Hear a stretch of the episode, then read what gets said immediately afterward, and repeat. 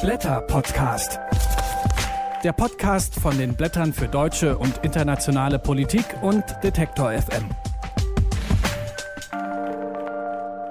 Und dieses Mal begrüßen wir euch zu diesem Podcast von der Leipziger Buchmesse. Man hört es vielleicht im Hintergrund, es ist einiges los. Und mit mir sitzt hier ein Mitglied der Blätterredaktion, die wir noch gar nicht gehört haben in diesem Podcast, und zwar Julia Schwers. Hallo Julia. Hallo. Und Julia, für dich ist es nicht nur das erste Mal in diesem Podcast, sondern auch das erste Mal auf der Leipziger Buchmesse. Ja, tatsächlich. Ich bin zum ersten Mal hier jetzt. Wir haben mit den Blättern immer zwei Stände auf der Leipziger Buchmesse, einen zusammen mit dem Freitag und einen zusammen mit Papyrossa. Ja, und ich habe bisher nur unsere Halle gesehen, aber auch da ist schon beeindruckend, wie viele tausende Verläge es gibt. Und ja, ich freue mich einfach auf den Nachmittag, wenn ich noch ein bisschen Zeit habe, auch mir Vorlesungen anzuhören ein bisschen und die anderen Hallen mir anzuschauen. Und einen Teil unserer Interviews für den Podcast führen wir auch hier auf der Buchmesse. Dazu kommen wir noch gleich. Was gibt es denn alles sonst in eurer Aprilausgabe, Julia? Ja, so das Thema, was uns im Moment in der Redaktion besonders bewegt, ist die Klimabewegung mit Fridays for Future. Wir haben auch äh, als Redaktion gemeinsam blau gemacht und sind ja? zur, zur Demonstration gegangen. Das war wirklich begeisternd, das zu sehen, diese tausenden jungen Menschen auf der Straße. Und ich persönlich dachte, ja, das ist die Bewegung, die ich vermisst habe, als ich in dem Alter war. Mhm. Deswegen haben wir in diesem Heft jetzt auch mehrere Texte rund um Klima und Klimabewegung. Wir haben einen Kommentar von Kollege Albrecht von Lucke zu Fridays for Future, der zeigt, was das Neue an dieser Bewegung ist, was, was sie unterscheidet von 68 oder der Umweltbewegung, aber auch Attack und Aufstehen. Dann haben wir drei große Texte, einen von Naomi Klein zum Green New Deal in den USA, einen von Julia Fritsche, der fragt so ja, nach dem guten Leben und stellt nicht westliche Konzepte des guten Lebens vor. Und dann ein Text von Harald Welzer. Der kommt ja auch gleich zum Blätterstand genau. und wir beide werden ihn zu seinem Text interviewen. Der heißt Mehr Zukunft wagen. Genau, aber ja, Klimabewegung ist jetzt nicht die einzige Bewegung, die wir gerade so beobachten. Deswegen haben wir noch einen Text zum Attack-Urteil, zur Gemeinnützigkeit.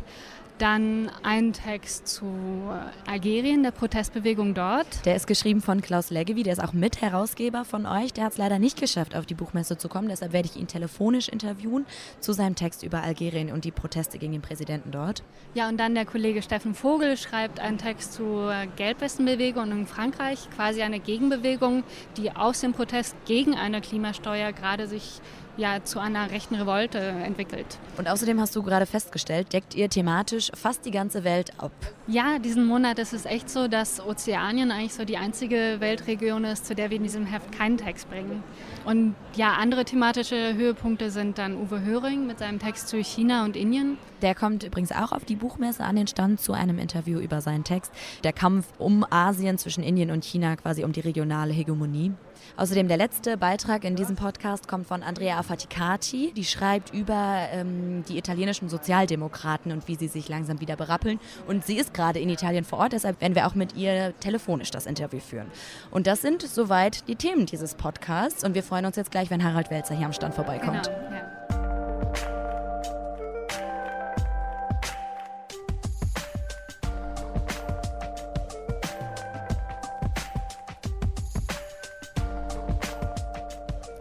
Mehr Zukunft wagen. Unter diesem Titel schreibt der Soziologe und Sozialpsychologe Harald Welzer in der Aprilausgabe der Blätter. Und er entwirft darin eine Zukunft, in der wir ein gutes bzw. ein besseres Leben führen können. Und das einfach durch die kleinstmögliche Zustandsveränderung und nicht durch große Transformation. Und wie das gelingen kann, darüber sprechen wir jetzt. Guten Tag, Herr Welzer. Guten Tag. Hallo, guten Tag. In Ihrem Text ähm, analysieren Sie ja so den Zeitgeist und sagen, unsere Gegenwart ist vor allem geprägt von dystopischen Zukunftsvorstellungen wegen des Klimawandels. Und jetzt die letzten Wochen sehen wir ja mit Fridays for Future eine immense Bewegung mit Millionen Kindern, die weltweit auf die Straßen gehen, genau aus dieser Angst vor der Dystopie. Und mich würde interessieren, haben Sie denn keine Angst? Aber warum soll ich denn Angst haben? Ich habe äh, sozusagen gemessen an anderen Gesellschaften und anderen historischen Epochen eine ganz privilegierte Position, sowohl was meine eigene Lebensgeschichte angeht, als auch meinen gegenwärtigen Zustand. Und ich glaube, dass es genau wegen dieser gesellschaftlichen Verhältnisse äh, eigentlich möglich ist, angstfrei zu leben. Also insofern habe ich gar keine Veranlassung, Angst zu haben. Und Fridays for Future?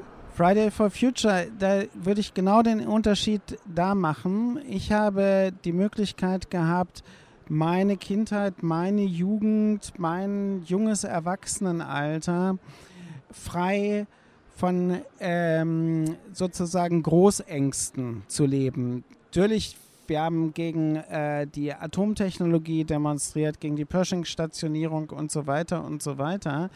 Aber das ist ja eine politische Entwicklung gewesen, wo man sagen konnte, das wollen wir nicht. Wir wollen eine andere Energiewirtschaft haben, keine Atomwirtschaft und sonst was. Äh, das wäre jetzt gewissermaßen keine dauerhafte Bedrohung.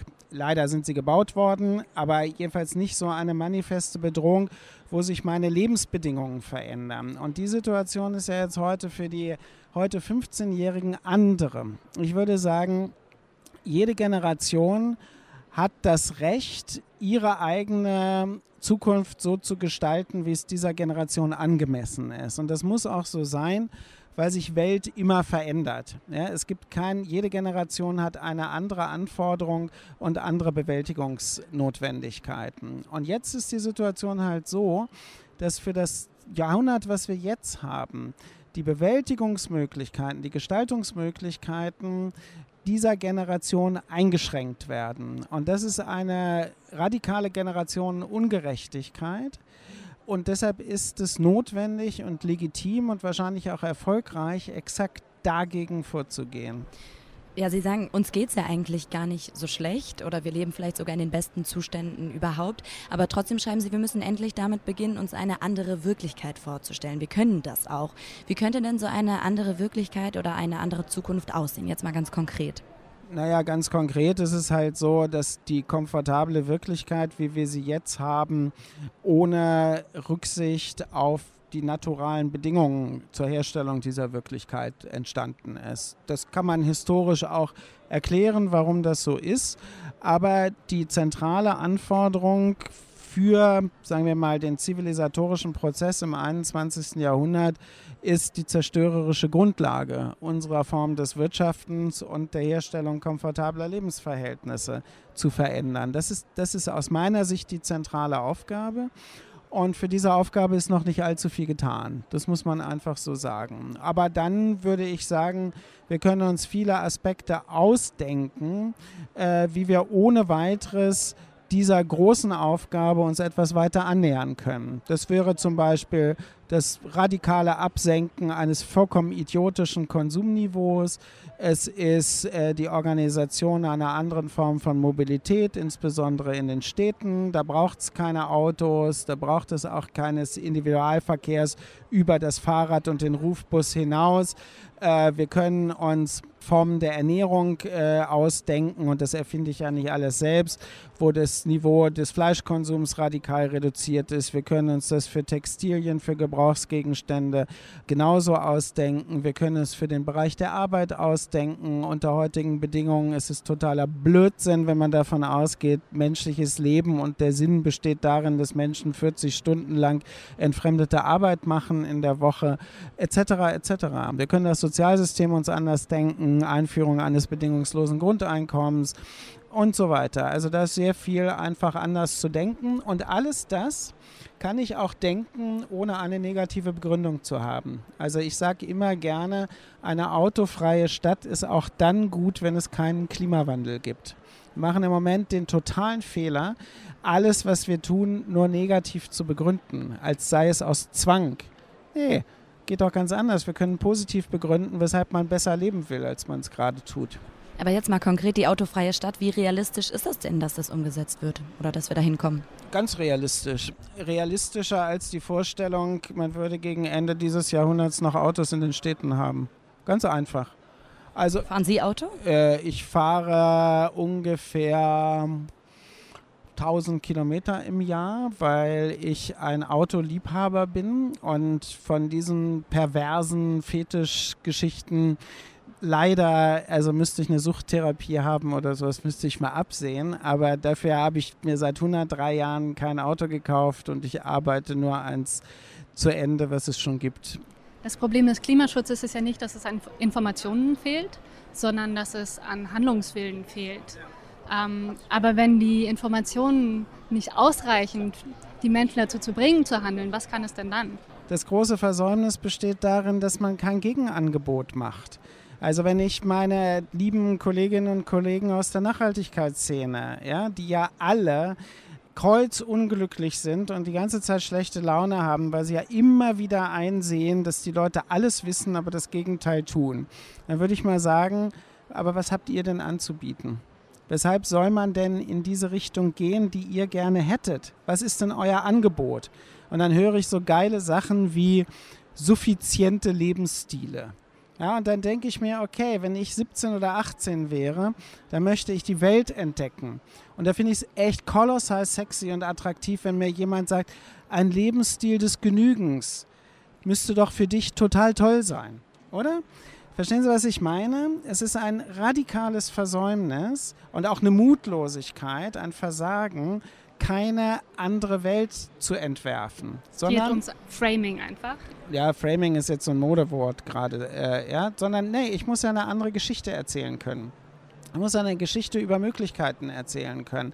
Und hier erzähle ich immer nur eine Geschichte, die negativ begründet ist. Und paradoxal kommt doch dabei das raus, dass ich eigentlich die bestehenden Verhältnisse als wünschenswert deklariere und immer nur sage, eigentlich suggeriere, es wäre doch super, wenn wir so weitermachen könnten, wenn da bloß nicht der blöde Klimawandel. Es wäre doch ganz toll, so weiterzumachen, wenn da nicht dieses doofe Insektensterben. Das heißt, in dieser Art von Narrativ affirmiere ich die Verhältnisse. Ich mache eigentlich Werbung dafür. Und das ist doch scheiße. Man muss das Gegenteil davon machen und sagen, aber diese Welt könnte eine ganz andere, nämlich bessere, gerechtere, ökologisch befriedetere und sonst was sein. Lasst uns doch diese Welt zeichnen und nicht, nicht irgendwie diese, diese wie eine Schluckimpfung. Ja, das ist jetzt ein bisschen bitter, äh, und, aber wir müssen das jetzt mal einnehmen, diese Medizin. Will doch keiner. Sie schreiben ja auch, dass junge Menschen, wie wir jetzt zum Beispiel, sich nicht mehr gar nicht mehr richtig erlauben zu träumen, wenn es um unsere Zukunft geht. Aber eigentlich ist ja genau dieser Traum davon die Voraussetzung dafür, dass wir genau dafür eintreten und eben gegen diese Ungerechtigkeit kämpfen. Aber ich habe so ein bisschen gedacht, ja, das stimmt eigentlich. Ich sehe auch, dass ich nicht mehr so richtig träume. Ich sehe diese soziale Ungleichheit, ich sehe steigende Armut, ich sehe die Meere voller Plastik, ich sehe das nicht richtig, was gegen den Klimawandel getan wird. Und deshalb kann ich nicht so richtig optimistisch in die Zukunft gucken. Vielleicht können Sie ja mal zum Abschluss mir stellvertretend oder uns stellvertretend für die jungen Menschen sagen, warum sollten wir wieder von einer anderen Zukunft träumen? Weil ihre Handlungsmöglichkeiten, die sie haben, auch äh, alte Säcke wie mich unter Druck zu setzen, selber Vorschläge zu machen innerhalb einer freien Gesellschaft, selber Notwendigkeiten zu formulieren, größer sind, als sie in der Geschichte jemals für andere Generationen gewesen sind. Insofern haben sie alle Möglichkeiten, das zu tun. Und ich glaube, das muss ihnen einfach auch nur klar werden. Es muss auch klar sein, dass die Forderungen, die sie stellen, aus der generationellen Perspektive absolut legitim äh, sind. Und äh, sozusagen die Pseudo-Argumente, die dagegen kommen, nicht legitim sind. Das ist, das ist die Sprengkraft von generationeller Ungerechtigkeit. Sie haben schon recht, weil es ihre Zukunft ist die sie für sich reklamieren. Das ist alleine schon die legitimatorische Basis. Was soll ich denn mit 60 Ihnen Ihre Gestaltung für Ihre Zukunft absprechen? Harald Welzer war das im Gespräch über seinen Text in den Blättern Mehr Zukunft wagen. Zeit für Wirklichkeit, aber eine andere. Vielen Dank für das Gespräch und noch einen ganz spannenden Tag auf der Buchmesse wünschen. Sehr gerne, vielen Dank.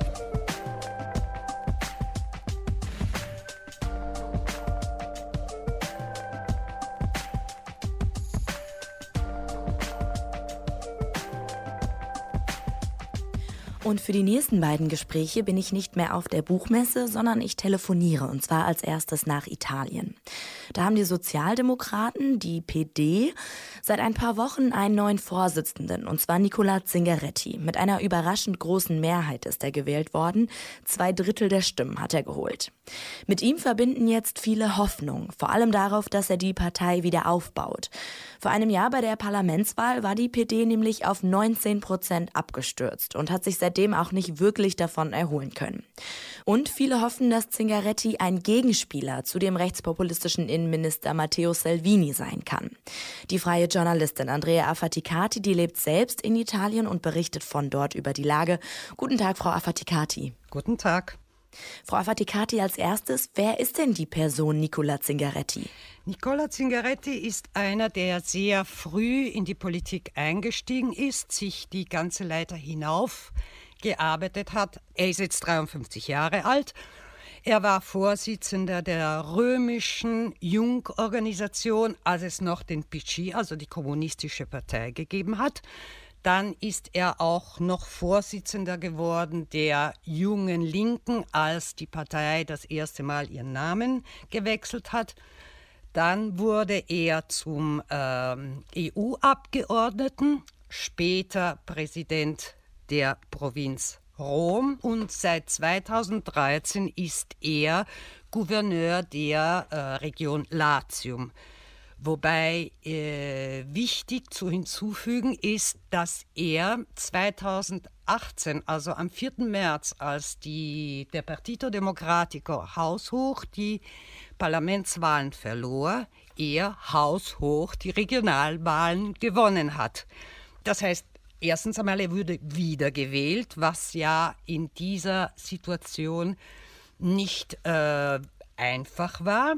Und zweitens einmal, er wurde wiedergewählt an dem Tag, an dem aber die Partei auf den Parlamentswahlen einen sehr schmerzhaften Denkzettel bekommen hat.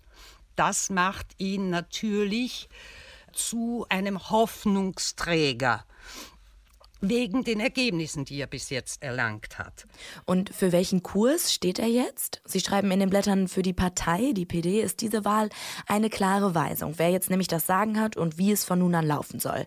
Heißt das, Zingaretti wird die PD jetzt weiter nach links rücken? Das ist jetzt noch nicht festzumachen. Er gilt zwar als Linker, hat in seiner Region äh, auch eine Politik vorangetrieben, die sehr wohl, äh, sagen wir, weniger liberal ist. Zum Beispiel eines der großen Probleme in Italien ist ja, wenn man für öffentliche Auftraggeber arbeitet, wird man manchmal erst nach 100 Tagen, wenn überhaupt, bezahlt. Das hat er zum Beispiel in seiner Region geändert. Man kann sagen, was soll das? Das ist jetzt kein großer Verdienst, ist aber doch, denn während der Wirtschaftskrise haben sehr viele Unternehmen geschlossen, eben weil unter anderem ein großes Problem in Italien ist, überhaupt für seine Arbeit bezahlt zu werden. Das ist das eine. Das andere, ja. Er will, wie er selber sagt, er möchte kein Capo sein, sondern ein Leader. Wobei das jetzt nur ein Wortspiel ist. Er meint aber damit, dass die inneren Streitigkeiten in der Partei jetzt endlich ein Ende finden sollten. Denn wenn man die Partei wieder auf Vordermann bringen will, muss man geschlossen agieren. Ob ihm das jetzt wirklich gelingen wird, das steht auf einem ganz anderen Blatt. Denn die Streitigkeiten in der Partei sind überhaupt nicht geendet, was man zum Beispiel schon äh, vor einer Woche gesehen hat, als es den Kongress der Partei gegeben hat, wo der, sagen wir, Renzi, Matteo Renzi-Flügel, also der Flügel, der noch immer den ehemaligen Vorsitzenden der Partei und Regierungschef unterstützt, sehr harsche Worte ihm gegenüber ausgedrückt wurden. Also ob er es wirklich schafft, die Partei jetzt zu einigen, das ist im Moment mm, wirklich, da, da müsste man eine Glaskugel haben und die habe weder ich noch haben andere. Jetzt ist neben diesen inneren Streitereien innerhalb der Partei noch eine weitere große Aufgabe für ihn, dass er eine Zukunftsvision für Italien ausarbeiten sollte. Das schreiben Sie auch in den Blättern. Wie könnte die denn aussehen? Also es ist ja jetzt viel die Rede von dem Bürgereinkommen und jetzt auch von dem Mindestlohn, ja. Wobei richtigerweise gesagt wird, dass mit dem Bürgereinkommen erstens einmal vor allem der Süden bedient wird, was ja in sich nicht schlecht ist, denn Süditalien hinkt noch immer dem Rest des Landes nach, aber es bringt keine Arbeit. Also eine große Aufgabe von Zingaretti wäre zum Beispiel, endlich Maßnahmen zu ergreifen, die das Arbeiten auch lohnenswert machen. Denn äh, ein großes Problem, wie ich schon vorhin angedeutet habe, hier im Land ist, dass es sehr viel Schwarzarbeit gibt, dass das Bürgereinkommen die Schwarzarbeit weiter fördern wird und dass man für seine Arbeit eigentlich keinen gerechten Preis bezahlt wird. Wobei, natürlich hat dann der rechtsnationale Lega-Vorsitzende Salvini ein leichtes Spiel, wenn er ununterbrochen auf die Migranten herumtrampelt. Das Problem hier ist aber, äh, es wäre, das Problem der Migranten wäre nicht so fühlbar oder so an die große Glocke zu hängen, hätten die Leute hier, was ihre Arbeit betrifft, eine Perspektive, während man hier immer mehr in einer Situation ist, wo man eigentlich nicht weiß, was morgen geschieht. Besonders, und da ja die, sagen wir, die nicht verbindlichen Arbeit, also die nicht festangestellten, ja an Zahl immer mehr zunehmen, es ja ihr Problem ist zu wissen, habe ich morgen überhaupt noch eine Arbeit, was besonders bei den Jugendlichen dann ein Problem darstellt. Mhm. Jetzt ist eine dritte große Aufgabe, Sie haben ihn gerade schon angesprochen, Salvini. Kann Zingaretti Salvini denn Paroli bieten, was jetzt so viele von ihm hoffen? Also seine Art ist ja eine ganz andere Art aufzutreten. Ich meine, wir haben gestern eine Regionalwahl gehabt. Zwar ist die Basilicata eine kleine Region in Süditalien mit knapp einer halben Million Einwohner. Hm, jetzt nicht das Paradebeispiel. Aber er hat, erstens einmal wurde die Basilicata, die seit 25 Jahren von den Sozialdemokraten regiert wurde, geht jetzt an einen Rechtskonservativen.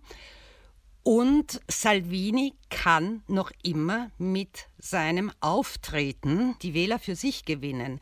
Warum? Seine Rhetorik ist eine sehr einfache Rhetorik, ja. Und die Leute sind es eigentlich äh, leid, sich Phrasen anzuhören, wie zum Beispiel von Sigaretti. Ich will die Partei jetzt vereinigen. Wir müssen jetzt bodenständiger werden. Aber wenn keine Visionen und wirkliche Perspektiven äh, vorgelegt werden, ja, dann hat im Moment Salvini die besseren Karten in der Hand. Zingaretti kann nur gewinnen, wenn er neben seiner weitaus demokratischeren Rhetorik auch Programmpunkte vorlegt. Und die hat er bis jetzt nicht vorgelegt. Okay, also jetzt nochmal abschließend. Sehen Sie in ihm denn trotzdem Hoffnung? Ich meine, im letzten Jahr gab es ja nicht wirklich ein Gegengewicht zu der Regierung. Ist mit ihm jetzt wieder eine Chance auf eine Opposition da? Nein, er kann schon ein Hoffnungsträger sein und ich muss sagen, ich denke, er kann es auch sein.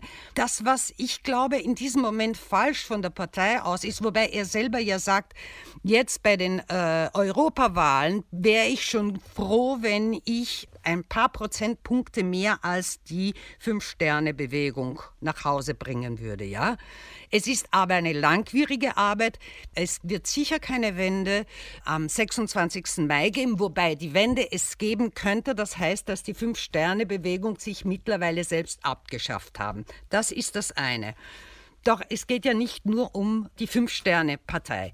Es geht auch darum, dass dieses Land zunehmend rechtsnationaler wird und auf eine gefährliche Weise. Das heißt, man muss nicht nur wieder das Zwei-Lager-System, wie es vor der Fünf-Sterne-Bewegung gegeben hat, also Mitte rechts oder sagen wir jetzt rechts, rechtsnational gegen Sozialdemokraten, sondern dieses Land muss auch wieder die Kurve hinbekommen, dass die Sozialdemokraten oder ein Mitte-Links-Lager wieder auf Vordermann bekommt. Und das ist eine Arbeit, die weitaus länger dauern wird. Man muss aber dranbleiben. Zingaretti muss auf jeden Fall versuchen, die inneren Streitigkeiten beizulegen, denn sonst wird es wieder zu einer Spaltung kommen. Und dann, wie man auf Italienisch sagt, arrivederci. Das sagt Andrea Affaticati. Vielen Dank für Ihre Einschätzung aus Italien. Bitte sehr. Auf Wiederhören.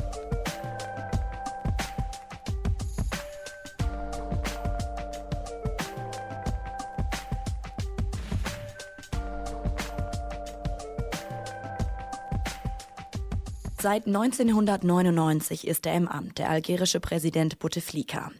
Seit bald sechs Jahren ist er wegen eines Schlaganfalls aber kaum noch sprech- und handlungsfähig. Vor wenigen Wochen hat er auch angekündigt, dass er jetzt doch nicht mehr für eine fünfte Amtszeit kandidiert. Dafür ist jetzt aber der Termin der Präsidentschaftswahl auf unbestimmte Zeit verschoben. Hunderttausende Algerier protestieren seit Wochen. Du hast Algerien ruiniert, du musst gehen, fordern sie. Über die Situation in Algerien spreche ich jetzt mit dem Politikwissenschaftler und Blättermitherausgeber Klaus Leggevi. Guten Tag, Herr Leggevi. Guten Tag. Herr Leggevi, wie ist das denn überhaupt möglich, dass Bouteflika so lange schon und auch immer noch Präsident ist?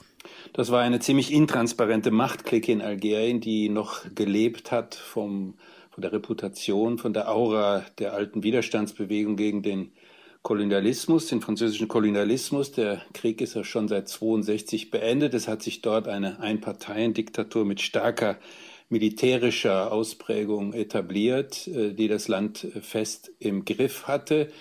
Das Ansehen dieser alten Kämpfer, äh, der Mujahideen, wie sie sich nennen, ist aber mittlerweile völlig geschwunden in einer Bevölkerung, bei der über die Hälfte unter 30 ist. Geht es denn bei den Protesten jetzt nur um Bouteflika? Nein, es geht schon um die gesamte Clique. Also man sagt nicht nur, dass Bouteflika weg soll, sondern dass das ganze Regime diskreditiert hat. Es ist ein Regime, das sich schon seit Jahrzehnten, kann man sagen, in Misskredit befindet, speziell bei den Jüngeren in Algerien. Es gibt zwei Quellen des Widerstands. Das eine ist ein islamisch geprägter Widerstand. Es hat schon Mitte der 80er Jahre die Formierung von teilweise radikalen, teilweise gemäßigten Islamisten gegeben. Äh, die das ursprüngliche sozialistische und laizistische Regime in Frage gestellt haben, dann aber auch zunehmend der Protest der Jungen, die in Algerien keine Chance gesehen haben für sich. Viele von denen mussten auswandern oder sind so frustriert, dass sie gegangen sind. Äh, es gibt wenig qualifizierte Plätze, um dann mit den Diplomen, die man in Algerien erwirbt, auch etwas zu werden. Und auch da ist eben der intransparente Charakter des Regimes, die Beziehungswirtschaft, die Vetternwirtschaft, die dort herrscht, die Korruption, die dort herrscht, immer ein Ärgernis gewesen. Einen ersten Aufstand gab es eben 1988.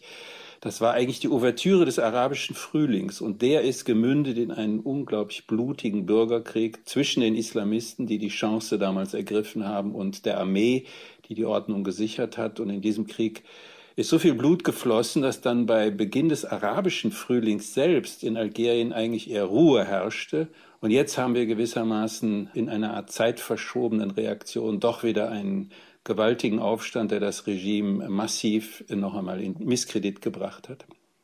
Und wenn wir jetzt nochmal die beiden Hauptprobleme in Algerien darstellen, dann sind das, schreiben Sie zum einen eben die Demografie und der Ressourcenfluch, wie Sie ihn nennen. Vielleicht können Sie das nochmal erklären. Mit Ressourcenfluch meinen wir, ähm, dass ein Land im Wesentlichen von der Ausbeutung und dem Export von Rohstoffen, das heißt hier im konkret Erdgas und Erdöl abhängt.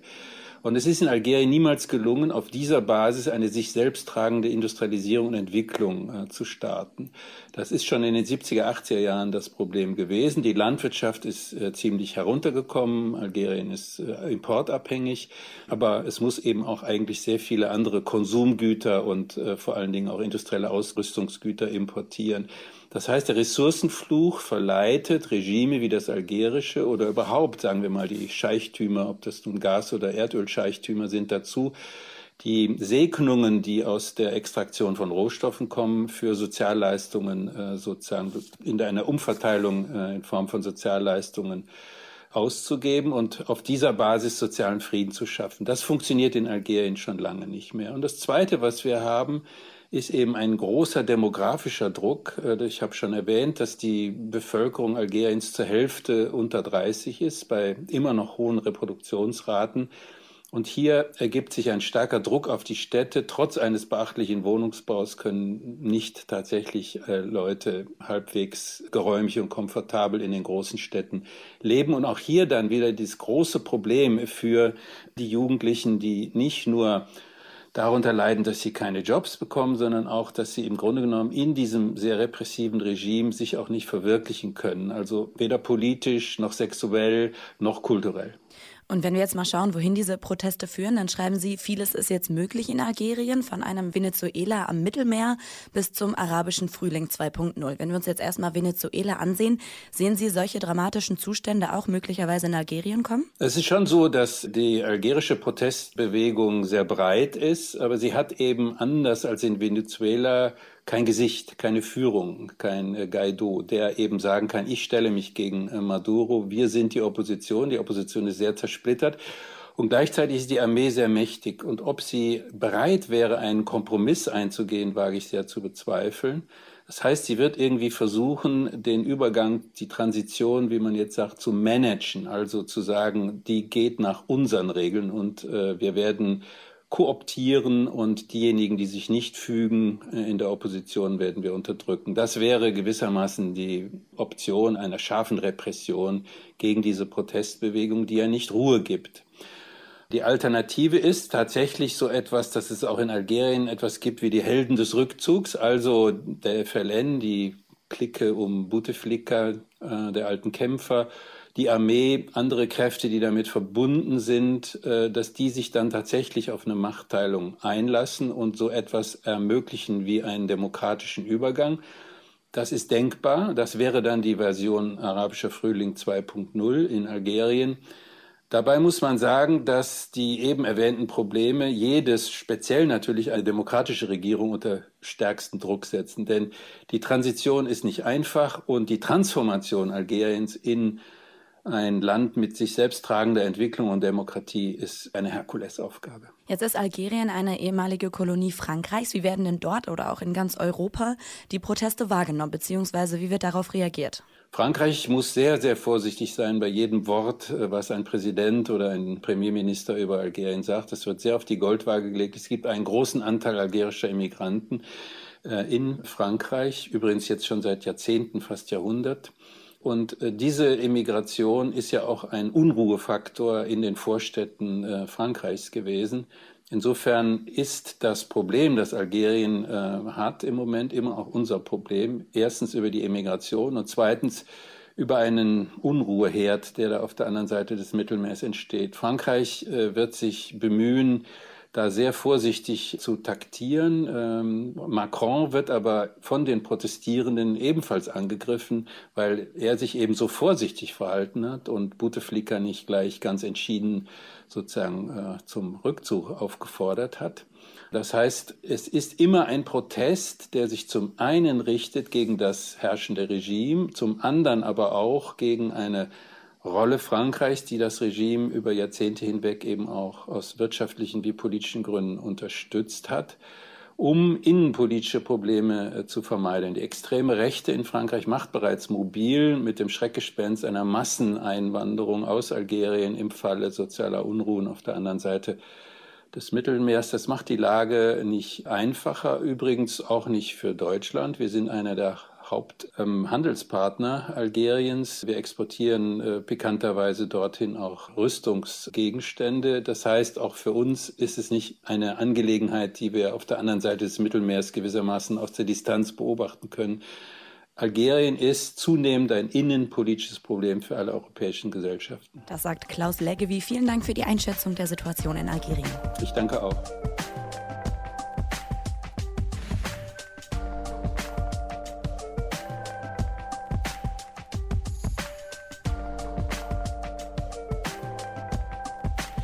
Bis in die frühen 1960er Jahre waren Indien und China enge Verbündete. Bis zum Grenzkrieg im Jahr 1962. Damit hörte die Völkerfreundschaft auf. Und heute konkurrieren die beiden Staaten mit der mit Abstand größten Bevölkerung der Welt um die wirtschaftliche und politische Vormachtstellung in Asien. Über die geopolitisch angespannte Situation schreibt der Publizist Owe Höring in den Blättern und mit ihm spreche ich jetzt darüber. Hallo, Herr Höring. Guten Tag. Stellen wir erstmal die verschiedenen Konfliktfelder zwischen Indien und China dar. Das sind zum einen immer noch die Grenzen im Himalaya, um die, wie gesagt, schon 1962 ein Monat lang Krieg geführt wurde. Wie sieht die Lage an dieser Grenze jetzt gerade aus? Die Lage ist seit dem Krieg Anfang der 60er Jahre im Prinzip unverändert. Die Armeen beider Seiten stehen sich im Himalaya teilweise auf Sichtweite gegenüber. Äh, man muss sich das vorstellen, halt auf 5000 Meter Höhe im Eis und Schnee, also keine angenehme Situation. Es kommt immer wieder zu Scharmützeln, es kommt immer wieder zu äh, Konfrontationen. Kürzlich in Dokla im Länderdreieck von China, Bhutan und äh, Indien hatte China nach indischer Lesart versucht, äh, sozusagen die Grenze infrastrukturell zu verschieben, indem sie eine Straße vorantrieben. Äh, das war eine schwere Verstimmung zwischen äh, Indien und China, aber da das normal ist und im Moment auch dann wieder beigelegt worden ist, nachdem sich Präsident Modi und Präsident Xi Jinping getroffen haben, ist die Lage im Prinzip unverändert. Und jetzt gibt es neben dem Konflikt um die Grenzen ja auch, ähm, spielt auch der Kaschmir-Konflikt eine Rolle, der zwischen Indien und Pakistan herrscht. Und Sie schreiben, das ist ein Sprengsatz auch in der Konkurrenz zwischen Indien und China. Wie hängt das zusammen? Der Konflikt in Kaschmir äh, geht natürlich zurück auf die äh, Teilung des Subkontinents am Ende der Kolonialzeit. Und beide Länder erheben Anspruch darauf, auf dieses mehrheitlich muslimische Landstreifen im Norden Kaschmirs und Indiens. Darüber sind äh, mehrere Kriege geführt worden. Es ist ein permanenter Spannungspunkt. Durch die neue Seidenstraße, also das große Infrastrukturprojekt Chinas, bekommt das eine neue Brisanz, weil China mit dem Projekt Seidenstraße eine, einen Wirtschaftskorridor von Westchina, also der autonomen Provinz Xinjiang, durch Pakistan zum Hafen Gwadar und damit zum Golf von Aden und zu den Erdölquellen baut. Also Straßen, Pipelines, äh, Stromleitungen und auch äh, sehr stark in Pakistan investiert in Energieversorgung, Industriebetriebe und so weiter. Und das ärgert China, das, Entschuldigung, das ärgert Indien natürlich äh, sehr, dass der Erzfeind äh, durch diese Initiative sehr gestärkt wird. Ähm, vor dem Hintergrund, dass äh, China und Pakistan seit langem, also seit dem Konflikt zwischen Indien und China, äh, auch militärisch aufrüstet äh, bis hin zur Atommacht und äh, von daher natürlich den Konflikt verschärft. Und dann ist noch ein weiterer Konfliktpunkt ähm, oder ein Ort, an dem ein Konflikt ausgetragen wird, der Indische Ozean. China dringt immer weiter darin vor und deshalb droht zusätzlich eben zum Kaschmir-Konflikt und zur Frontstellung im Himalaya noch eine militärisch aufgeladene Konfrontation, schreiben Sie. Wie ist denn dort Chinas Plan im Indischen Ozean? Ja, wenn man sich die Seidenstraßen aus äh, indischer Sicht anguckt, dann kann man schon den Eindruck haben, dass China sie um Indien herum strickt und Indien gar nicht richtig einbeziehen will. Und ein besonders gravierender Punkt ist natürlich dabei der Indische Ozean. Der ist erstens eine ganz wichtige Handelsroute zwischen Ostasien und Europa und Afrika. Der ist auch für Indien wichtig, für den Handel. Und außerdem versteht sich Indien als Regionalmacht in Südasien mit Verbündeten Nepal, Myanmar, Bangladesch, Sri Lanka. Und sowohl Nepal als auch Bangladesch als auch Sri Lanka sind im Moment stark in die Seidenstraße-Initiative involviert worden. Der Streitpunkt und die Sorge ist, äh, dass durch die maritime Seidenstraße, um die es sich hier handelt, äh, rund um den Indischen Ozean Häfen von Konzernen kontrolliert werden, ausgebaut werden und damit nicht nur chinesische Konzerne und Wirtschaftsmacht in der Region stärker wird, sondern auch der Verdacht, die Vermutung besteht, dass diese Häfen auch militärisch genutzt werden können.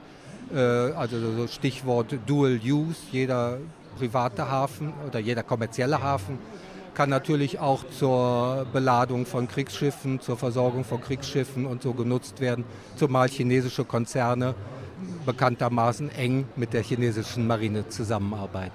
Also wenn wir uns jetzt ähm, die wirtschaftliche und politische Vormacht anschauen, würden Sie sagen, da ähm, engt China gerade Indien ein und China gewinnt da quasi die Vormachtstellung? Äh, das sieht so aus. Das wird in Indien so gesehen. Also Indien versteht sich schon in einer Situation, dass es umzingelt wird und dass ihnen ihre politischen Verbündeten abgeworben werden sozusagen die sowohl natürlich wirtschaftliche als auch politische Bedeutung für Indien haben. Auf der anderen Seite müsste Indien eigentlich interessiert daran sein, mit China in der Seidenstraße zusammenzuarbeiten. Deswegen gibt es zwar gerade von der indischen Regierung sehr, sehr starke Ablehnung bis hin zum Kolonialismusvorwurf an äh, Peking. Es gibt aber auch starke Interessen in Indien, die sagen, warum arbeiten wir nicht arbeitsteilig mit China zusammen, wir unsere Kommunikationstechnologie, Software und so weiter. China als Wirtschaftsmacht und Geld und in der Lage, Infrastruktur sehr schnell und effizient aufzubauen. Gerade die indische Wirtschaft wäre interessiert an sowas. Deswegen ist es im Moment naja, 60 Prozent Ablehnung, aber 40 Prozent äh, überlegt man auch in Indien, ob man nicht mit China dann äh, zusammenarbeiten kann. Zumal China und Indien bereits in vielen regionalen Bündnissen zusammenarbeiten. Äh, also es gibt Kooperation und es gibt Konkurrenz und wohin es geht, ist unklar. Das sagt Uwe Höring zu dem Konflikt zwischen China und Indien um die regionale Hegemonie in Asien. Vielen Dank für das Gespräch, Herr Höring. Ja, gerne. Und am Ende dieses Podcasts bleibt uns wie immer noch ein Ausblick auf das kommende Heft und zwar auf das Mai-Heft. Was kannst du darüber schon sagen, Julia? Ja, was im Mai natürlich ansteht, sind die Europawahlen. Und zu diesem Anlass wird uns Harald Schumann einen größeren Text schreiben. Dann ist Jubiläum im Mai, 70 Jahre BRD und der Kollege Albrecht von Lucke wird Bilanz ziehen. Und was jetzt endlich im Mai natürlich auch ansteht, ist unsere diesjährige Democracy Lecture am 2. Mai um 19 Uhr in der Volksbühne Berlin. Dazu laden wir dieses Jahr ein Luis Rofato aus Brasilien. Ja, und der wird uns einen Vortrag halten zum neuen Faschismus in Brasilien mit anschließender Podiumsdiskussion. Und einen kleinen Vorgeschmack gibt es schon in der März-Ausgabe. Da schreibt Luis Rufato einen Text Brasilien über alles, Bolsonaro am Ziel. Mehr Infos zu der Democracy Lecture gibt es auf blätter.de. Und wir freuen uns natürlich wie immer über Feedback zu diesem Podcast. Und das könnt ihr schicken an podcast.blätter.de. Und damit verabschieden wir uns, schlendern jetzt noch ein bisschen auf der Buchmesse rum und hören uns wieder im April. Bis dann. Tschüss.